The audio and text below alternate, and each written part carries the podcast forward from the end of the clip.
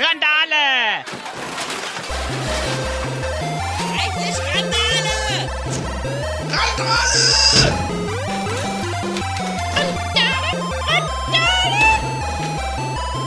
Reichlichtanlage.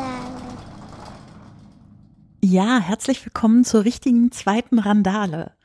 Endlich werdet ihr schreien, beziehungsweise schreie ich jetzt, weil ich weiß, es ist ganz schön viel Zeit vergangen. Ich will aber hier gar nicht so viel Zeit irgendwie damit verbringen, mich dafür zu rechtfertigen, warum das nicht geklappt hat. Äh, Es wird euch langweilen, wenn ich das tue. Deshalb ähm, nehmen wir es einfach so hin. Das ist ja ein Podcast im Prozess und wir gucken mal, wie sich der Rhythmus einpendeln lässt. Auf jeden Fall hatte ich heute das Gefühl, es ist so viel passiert mittlerweile, dass ich euch endlich davon erzählen muss, was alles so los war und was in meinem Kopf gerade so rumgeht. Und deshalb sind wir heute hier endlich zur zweiten Randale zusammengekommen. Ja, in Potsdam ist tatsächlich äh, eine Menge los gewesen. Einmal haben wir ein kleines Potsdamer TwittererInnen-Treffen gemacht. Das war total toll. Ähm, und zwar ging es davon aus, dass wir gemeinsam bei einem amerikanischen T-Shirt-Shop uns T-Shirts bestellt haben, nämlich bei Feminist Apparel. Kann ich sehr empfehlen. Äh, haben tolle Sachen. Ich habe mir ein T-Shirt bestellt mit dem Aufdruck äh, Girls Just Wanna Have Fundamental Human Rights. Äh, es hat ungefähr zwei Tage gedauert, bis ich mich entscheiden konnte, weil die so viele tolle Sachen im Programm haben. Also falls ihr mal was Schönes sucht, äh, kann ich euch das empfehlen. Und wir haben das eben mit ein paar PotsdamerInnen zusammen gemacht, um uns die Versandkosten zu sparen. Und dann haben wir die Möglichkeit auch gleich genutzt, uns endlich mal zu treffen, nachdem wir uns schon sehr lange alle schreiben. Und das war total, total toll. Ich bin richtig froh, dass wir das gemacht haben. Ich, ähm, wir hatten einen ganz tollen Austausch und ich glaube, wir werden uns jetzt noch öfter treffen. Ähm, falls ihr das jetzt hört, ja, Leute, wir wollen uns öfter treffen. Dass das klar ist. Dann war auch noch was anderes los, äh, nicht nur hier in Potsdam. Äh, nämlich, ich war in Brüssel. Das war meine erste Auslandsfahrt tatsächlich dieses Jahr und äh, lasst mich kurz überlegen, mein erster Flug seit März 2012. Also seit fünfeinhalb Jahren war ich vorher nicht geflogen, habe meine ganzen Reisen irgendwie immer mit dem Auto gemacht, weil ich gedacht habe, ich will äh, die Umwelt nicht so belasten und eh Sachen hier in der Nähe auskundschaften. Und ja, auch Brüssel ist eigentlich in der Nähe, aber es war eben nur ein verlängertes Wochenende. Also wir waren von Freitag bis Montag da und um da ein bisschen Reisezeit zu sparen, haben wir uns am Ende fürs Fliegen entschieden. Ja, wir, das heißt, wir waren eine kleine Gruppe von sechs Leuten, alles ehemalige ASF-Freiwillige und zwei von uns haben letztes Jahr geheiratet und denen haben wir das zur Hochzeit geschenkt, diese Reise. Und es war super cool, weil Marie, äh, eine von uns ist selber Belgierin und hat äh, total viel für uns organisiert, kennt sich halt in Brüssel super aus. Wir konnten bei ihrer Schwester in der Wohnung übernachten. Sie wusste immer, welches Ticket wir am besten kaufen müssen. Sie hatte einen super Plan für uns schon vorbereitet, was wir alles so machen konnten. Und so haben wir äh, wirklich ein tolles Wochenende mit so einer guten Mischung aus touristischen Sachen und Bier trinken, natürlich, wir waren in Belgien. Äh, und äh, ja, coolen Leuten irgendwie gemacht. Also wir haben auch andere ehemalige ASFler getroffen, die mittlerweile in Brüssel leben. Äh, der eine von denen hat auch mit uns eine kleine Radtour durch Molenbeek gemacht, den Stadtteil von Brüssel, der ähm, nach den Terroranschlägen so ein bisschen verschrien war. Ich weiß nicht, ob ihr euch erinnert, das ging so ein bisschen durch die Medien und er hat uns da so ein bisschen die multikulturellen Ecken des Ortes gezeigt und es ist wunderschön, wenn man da am Kanal entlang radelt und so die bunten Windmühlen, also das Molenbeek nach den Mühlen heißt es so, da hängen überall bunte Windmühlen am Kanal. Wenn man daran so entlang radelt, ist wirklich äh, ganz, ganz toll. Also wir haben viele gute Sachen gegessen. Wir haben richtig viele verschiedene Biere probiert. Wir haben immer so eine Runde bestellt und dann das Bier einmal rumgegeben, so dass wir eigentlich mit jeder Runde sechs verschiedene neue Biere austesten konnten. Und das braucht man in Brüssel auch, weil es in Belgien so viele verschiedene Biere gibt. Ja, also das war richtig cool, sehr harmonische Gruppe, äh, wenig Diskussion und äh, ja, ein großartiges Wochenende. Falls ihr mir auf Instagram folgt, habt ihr das vielleicht auch ähm, anhand meines Foto-Outputs an diesen vier Tagen gemerkt, wie begeistert ich war. Ja, dann war noch was nicht so Schönes los. Zumindest finde ich das immer nicht so schön. Und zwar musste ich zum Zahnarzt.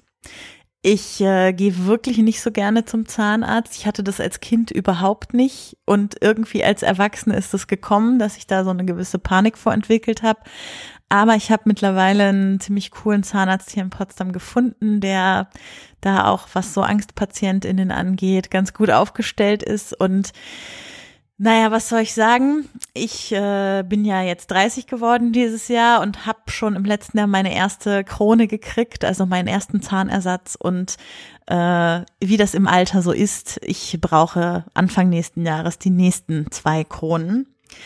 Und da würde ich gerne einen kurzen Rant äh, auf das Gesundheitssystem loslassen, denn meine Fresse, äh, Zahnersatz ist so unfassbar teuer das ist sehr lustig. Jetzt fahren hier gerade genau in dem Moment, wo ich über Medizin rede, ganz viele Krankenwagen an der Wohnung vorbei. Vielleicht hört ihr die gerade. Falls nicht, da waren welche.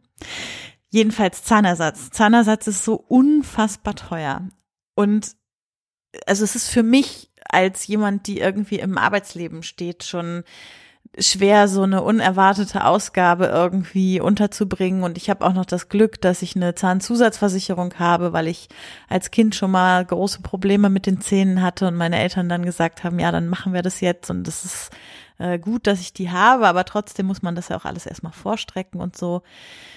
Aber ich finde es einfach unfassbar kacke, wenn ich mir vorstelle, dass die Güte unseres Zahnersatzes davon abhängt, wie viel Geld wir so mitbringen. Also mein Zahnarzt hat mir dann so verschiedene Varianten vorgestellt, äh, hat mir gesagt, welche er für überteuert und unnötig hält, hat mir auch sehr günstige vorgestellt, aber auch gleich gesagt, dass das wahrscheinlich nicht so lange halten wird, dass das prozentual mehr ähm, Probleme damit gibt, dass das eher zu Schmerzen führen kann und so weiter. Und wenn ich mir angucke, dass so ein Zuschuss von der gesetzlichen Krankenkasse nicht mal für die kleinsten Varianten wirklich reicht und man immer Geld dazu schießen muss, da kommt es mir echt hoch und ich denke mir, wie kann sowas eigentlich sein in einem Sozialstaat, dass sowas Wichtiges wie die Zähne, die wirklich, also ich meine, jeder, der schon mal Zahnschmerzen hatte, weiß, dass es so unfassbar weh tut und sowas Wichtiges wie Zähne und Zahngesundheit so sehr irgendwie wirklich von Geld abhängt. Da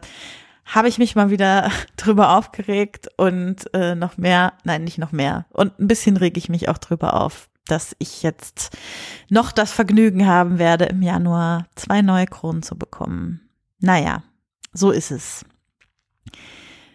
Vielleicht würde jemand, der ein bisschen jünger ist als ich, dazu sagen, dass er das unfly findet mit dem Zahnersatz. Äh, Unfly ist eins der Worte auf der Auswahlliste zum Jugendwort des Jahres 2017. Äh, die wurde vor kurzem veröffentlicht von Langenscheid Verlag. Die machen das das zehnte Mal dieses Jahr. Und kaum wurde die Liste veröffentlicht, ging in meiner Twitter-Timeline das alljährliche hämische Gelächter darüber los. Ja, also so Sachen wie, das soll Jugendsprache sein, das benutzt doch gar keiner. Äh, über ähm, die Worte sind irgendwie alle ganz komisch zusammengewürfelt und ähm, bis hin zu ist ja schön, dass da irgendwie so ein, so ein Wettbewerb gemacht wird, aber am Ende stimmen doch nur irgendwelche erwachsenen Leute darüber ab und das kann doch gar nicht repräsentativ sein. Ich persönlich liebe den Wettbewerb zum Jugendwort des Jahres. Und äh, ich kann euch auch sagen, warum. Ich finde das wirklich ein unfassbar gutes Beispiel dafür, wie Sprachwandel funktioniert.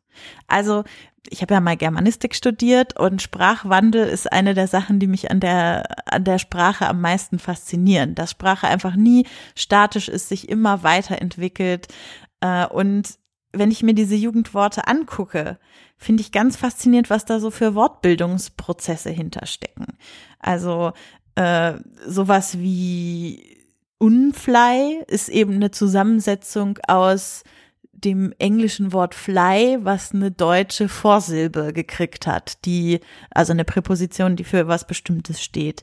Dann gibt's aber natürlich auch jetzt so Sachen auf dieser Liste wie IBIMS oder Fong oder was ist das für eins live, die, äh, die wir vielleicht von Twitter schon eher kennen als bestimmte andere Sachen, irgendwie wie Tinderjährig, was irgendwie bedeuten soll, man ist alt genug, die App Tinder zu benutzen und so. Also ihr merkt schon, worauf ich hinaus will. Ich finde wirklich faszinierend, anhand dieses Wettbewerbs sich anzugucken, wie Sprachwandel funktioniert und einfach anzugucken, wie kreativ Sprache ist. Und dann ist es mir eigentlich auch egal, ob das jetzt repräsentativ für eine gesamte Jugendgeneration ist. Daran glaube ich natürlich auch nicht. Aber ich glaube daran, dass es Menschen gibt, die diese Begriffe verwenden und die in deren Kopf ja irgendwas passiert ist, bevor sie die verwendet haben. Und das äh, fasziniert mich, das finde ich spannend. Ähm, natürlich gibt's trotzdem was, was ich kritisch finde an dem ganzen Wettbewerb, nämlich dass doch einige ableistische Begriffe darunter sind. Also Begriffe, bei denen es zum Beispiel darum geht, vermeintlich weniger intelligente Menschen irgendwie abzuwerten oder so. Ähm, sowas würde ich gerne von der Liste streichen, aber ähm, ansonsten wie gesagt, finde ich das äh, einen faszinierenden Wettbewerb und freue mich schon jetzt darauf, dass es wie in den letzten Jahren tatsächlich klappen wird, dass am Ende ein Jugendwort des Jahres gewählt wird, was danach lauter Menschen in meinem Alter auf Twitter regelmäßig verwenden werden. Ich meine, sowas wie läuft bei dir hat sich auch ziemlich durchgesetzt. Kommen wir zu was nicht so Schönem, beziehungsweise vielleicht ist es auch in der Entwicklung, die daraus entstanden ist, doch was Schönes. Aber äh, es hatte natürlich einen unschönen Ausgangspunkt. Und zwar will ich hinaus auf die ganze Affäre um Harvey Weinstein und um die vielen anderen Männer in Machtpositionen, um die es ging in den letzten Wochen. Also Männer in Machtpositionen, vor allem im Filmbusiness gab es da viele Geschichten, aber auch anderswo kamen in letzter Zeit viele Geschichten heraus, die äh, sehr sexistisch agieren, die Frauen auch sexuell belästigt haben, wo es äh, nicht nur Belästigung, sondern teilweise auch Vergewaltigungsvorwürfe gibt. Ähm, Menschen, die ihre Machtposition ausgenutzt haben, um diese Frauen zu bestimmten Sachen zu drängen. Ähm, und sexuelle Gewalt einfach angewendet haben. Ähm, ja, was soll man dazu sagen? Es ist, ich finde es erschreckend, was sich alles so offenbart und gleichzeitig auch nicht erschreckend, weil ehrlich gesagt haben wir vor ein paar Jahren beim Aufschrei-Hashtag schon mal über genau die gleichen Geschichten geredet. Und äh, viele Frauen, die dem hier heute zuhören werden, werden sagen, wir erleben das jeden Tag oder zumindest in unserem Leben schon sehr, sehr oft, dass es solche Formen von Gewalt oder von Ausnutzung von Macht gibt. Ähm, ich finde es gut, dass jetzt wieder darüber geredet wird. Ich finde das wichtig. Ich finde auch gut, dass sich ein neuer Hashtag gebildet hat, unter dem sich Menschen trauen, diese Geschichten zu erzählen. Ja, also Me Too ist der Hashtag, von dem ich spreche. Ähm, ich finde auch wichtig, dass darunter nicht nur Frauen ihre Geschichten erzählen, sondern dass zum Beispiel auch klar wird, dass zum Beispiel nicht-binäre Menschen, Menschen, die sich nicht einem der beiden vermeintlich exist nur existierenden Geschlechter zuordnen, dass die noch viel stärker unter sexualisierter Gewalt äh, teilweise zu leiden haben, als es Frauen sind. Und ich finde toll, dass also jede und jeder von euch, die sich getraut haben, unter diesem Hashtag in den letzten Wochen Sachen zu erzählen, meine Bewunderung und meine Unterstützung dafür, dass ihr das tut, dass ihr das getan habt. Gleichzeitig, wie gesagt, wir hatten vor ein paar Jahren den Hashtag Aufschrei, wir hatten die ganze gleiche Diskussion schon mal und es ist so ermüdend zu sehen, dass wir jetzt eigentlich wieder die gleichen Prozesse alle in Gang setzen. Und dass wir damals gedacht haben, wir hätten vielleicht was erreicht mit der ganzen Diskussion, die in der Gesellschaft angeregt wurde, damit, dass der Hashtag Aufsprei den Grimme-Preis gewonnen hat, also Grimme Online Award.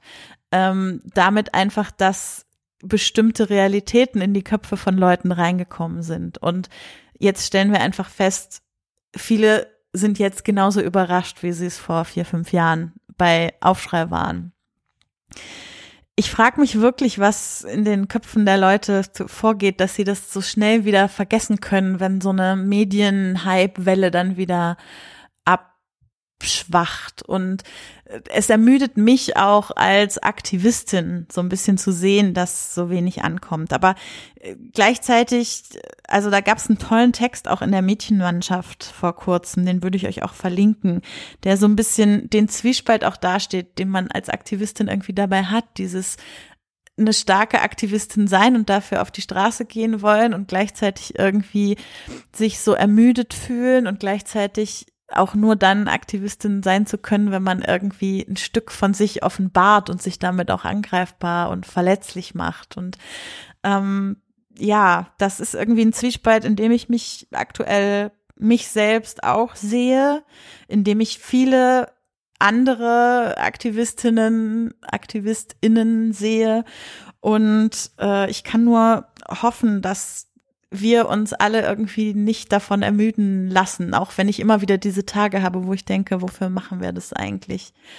Aber ich bin froh, dass es dann auch wieder andere Leute gibt, die, die mir zeigen, ja, aber bleib bei dem, was du tust und wie du es tust, ist es richtig und äh, so will ich auch versuchen, das weiterzumachen.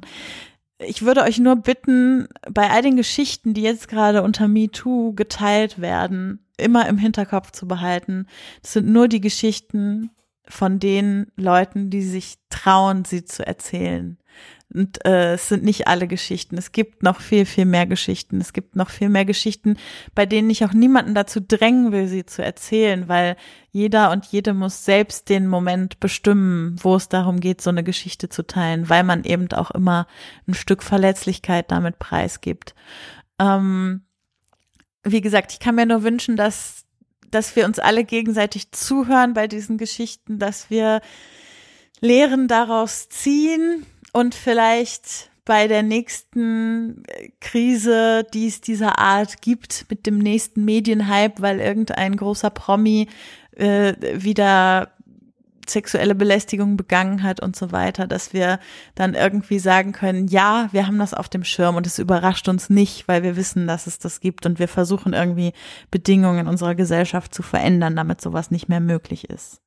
Zum Beispiel finde ich ziemlich cool, dass Netflix jetzt nach der ganzen Kevin Spacey-Geschichte äh, House of Cards äh, gecancelt hat, beziehungsweise dass sie also das, was ich eigentlich cool finde, ist, dass sie ihn aus der letzten Staffel streichen werden, die jetzt noch gedreht wird. Wie auch immer das Ganze dann aussehen wird, ob wir dann äh, die großartige Robin Wright in äh, als Präsidentin erleben werden oder wie auch immer das weitergehen wird. Ich finde es eine, ein gutes Zeichen, dass die das gemacht haben bei Netflix. Und ja, was können wir eigentlich alle im Kleinen tun? Also ich für meinen Teil schaue ja zum Beispiel keine Johnny Depp-Filme mehr, seit rauskam, wie er seine Frau geschlagen hat. Beziehungsweise die fantastischen Tierwesen lasse ich mir irgendwie von ihm nicht kaputt machen, aber es hat mich tierisch aufgeregt, dass er dafür besetzt wurde damals. Ähm, ich versuche auch irgendwie zum Beispiel Woody Allen-Filme und Roman Polanski-Filme zu vermeiden und ähm, ja, das ist irgendwie mein, mein Weg, damit umzugehen. So werde ich das jetzt auch mit äh, Kevin Spacey Sachen in Zukunft tun und äh, mal gucken, was weiter passiert, ob man damit wirklich irgendwie erreichen kann, dass diese Leute nicht mehr so viele Jobs kriegen und einfach weitermachen können, obwohl sie Täter sind. Gucken wir mal, wie es damit weitergeht. Wir bleiben da hoffentlich alle dran und sind nicht in einem Jahr wieder super erschrocken bei der nächsten Geschichte, die passiert. Äh, zum Thema Film und so habe ich noch ein weiteres Thema, nämlich ich war bei so einer Art Stammtisch hier in Berlin, den äh, der Henning vom Cinematic Smash Brothers und der Christian von der Second Unit immer machen. Ähm, das war ziemlich witzig, also on location heißt es. Und ich befürchte, ich habe mich dort auf eine Wette eingelassen. Und weil das so lustig ist, will ich euch natürlich daran teilhaben lassen. Also der David, der Steve und ich haben länger über Star Wars diskutiert, wie das halt unter Filmnerds irgendwie so ist und haben auch viel über Episode 7 diskutiert und darüber, dass ich den ganz, ganz toll fand und äh, andere in dieser Runde den vielleicht nicht so toll fanden. Und jedenfalls haben wir am Ende eine Wette gemacht, die sich um Ray dreht. Ähm, mein und Steves Teil dieser Wette ist, dass wir sagen, Ray ist weder eine Kenobi noch eine Skywalker. Der David hingegen sagt, sie ist eins davon. Und jetzt äh, ist ja nicht so, dass ich nicht sowieso schon vollkommen angehypt auf Episode 8 wäre, die bald kommt, sondern jetzt geht's auch noch darum, dass diese Wette sich hoffentlich irgendwie auflösen wird in diesem Film. Äh, ich, ich will einfach, dass Ray es nicht ist. Ich will, dass sie keine Skywalker und keine Kenobi ist, weil das Großartige an Ray ja ist, dass sie einfach Ray ist. Und ich würde mir so wünschen, dass die Geschichte darauf hinausläuft, dass das auch das Großartige an ihr bleiben kann und dass es, dass sie nicht nur deshalb toll ist, weil sie wieder aus dieser Familie kommt oder wie auch immer sie das dann auflösen würden. Naja, und wie auch immer, wir haben das jetzt öffentlich auf Twitter gewettet. Ich habe euch jetzt allen davon erzählt und äh, wir werden alle im Dezember erleben, wie es mit dieser Wette weitergehen wird. Daran anschließend äh, habe ich auch gleich meine Hörempfehlung für euch. Ich will euch ja äh, in jeder Randale auch einen Podcast empfehlen. Und da empfehle ich euch dieses Mal tatsächlich die letzte Second Unit vom Christian, in dem er, in der er besagten David zu Gast hatte und in der sie äh, Star Trek The Motion Picture, also den ersten Star Trek Film ähm, besprechen, beziehungsweise auch schon so ein bisschen in die philosophischen Fragen von Star Trek eintauchen und äh, gucken, wofür steht Star Trek eigentlich, ähm, was sind da Themen? Und äh, ich bin wirklich fast mit Gänsehaut aus dieser Besprechung rausgegangen, weil ich das Gefühl hatte, jetzt so viel mehr über dieses ganze Star Trek-Universum zu wissen. Also der David ist da irgendwie auch ein Quell von Wissen und Fun Facts und äh, wichtigen historischen Dingen, die mit Star Trek zu tun haben. Und äh, das kann ich euch sehr ans Herz legen, euch diese Second Unit anzuhören. Die wollen jetzt auch eine ganze Reihe machen im Laufe der Zeit und alle Star Trek-Filme ähm, besprechen. Und der nächste, Wrath of Khan, äh, den werden wir im Zuge dessen auch in Berlin live sehen können. Also falls jemand von euch am 18.11. noch nichts vorhat, da werden, äh, wird die Second Unit diesen Film im Filmrauschpalast zeigen. Äh, ich glaube um 16 Uhr. Ich verlinke euch das auch nochmal in den Show Notes und im Anschluss werden sie eben gleich live mit uns vor Ort die zweite Episode von dieser Reihe aufnehmen und wenn die auch nur halb so gut wird wie die erste, dann freue ich mich da schon tierisch drauf. Also hört die Star Trek Besprechung der Second Unit. Ich war auch wieder Gastpodcastend unterwegs in der letzten Zeit. Und zwar war ich wieder bei den Cinematic Smash Brothers. Äh, diesmal mit dem Alex vom, von der Kulturindustrie, dem Podcast und dem Florentin Will von den Rocket Beans und von Gute Arbeit Originals. Und wir haben uns mal wieder äh, die Seele aus dem Leib diskutiert. Es hat wieder Spaß gemacht und äh, ich kann euch die Folge auf jeden Fall ans Herz legen. Genauso wie, aber das habe ich euch ja schon letztes Mal erzählt, am 30.11. zum Finale live zu kommen von den Cinematic Smash Brothers. Der Henning hat jetzt auch ein sehr lustiges GIF von allen beteiligten KandidatInnen gebastelt, in dem auch ich vorkomme. Äh, das verlinke ich euch auch mal. Das ist sehr lustig. Das könnt ihr auch gerne mit der Welt teilen. Ich finde das äußerst amüsant. Dann war im Rahmen der Geschichtenkapsel ja dieser Apokalypse-Monat und wir haben Haikus gemacht. Haikus, für alle, die es nicht wissen, sind japanische äh, Kurzgedichte, eine ganz besondere Poesieform. Und äh, wir haben in den ersten Oktobertagen auf Twitter dazu aufgerufen, welche davon zu twittern. Äh, ich habe auch selber welche geschrieben. Ganz viele andere Leute haben sich beteiligt und wir haben mit der Geschichtenkapsel in, ich glaube, mittlerweile sechs Episoden einen Haufen von diesen Haikus vertont. Äh, das kann man sich gut mal so anhören. Jede Episode hat dann nur so zwei bis drei Minuten und enthält ziemlich viele lustige Mini-Gedichte, die irgendwas mit Weltuntergang zu tun haben.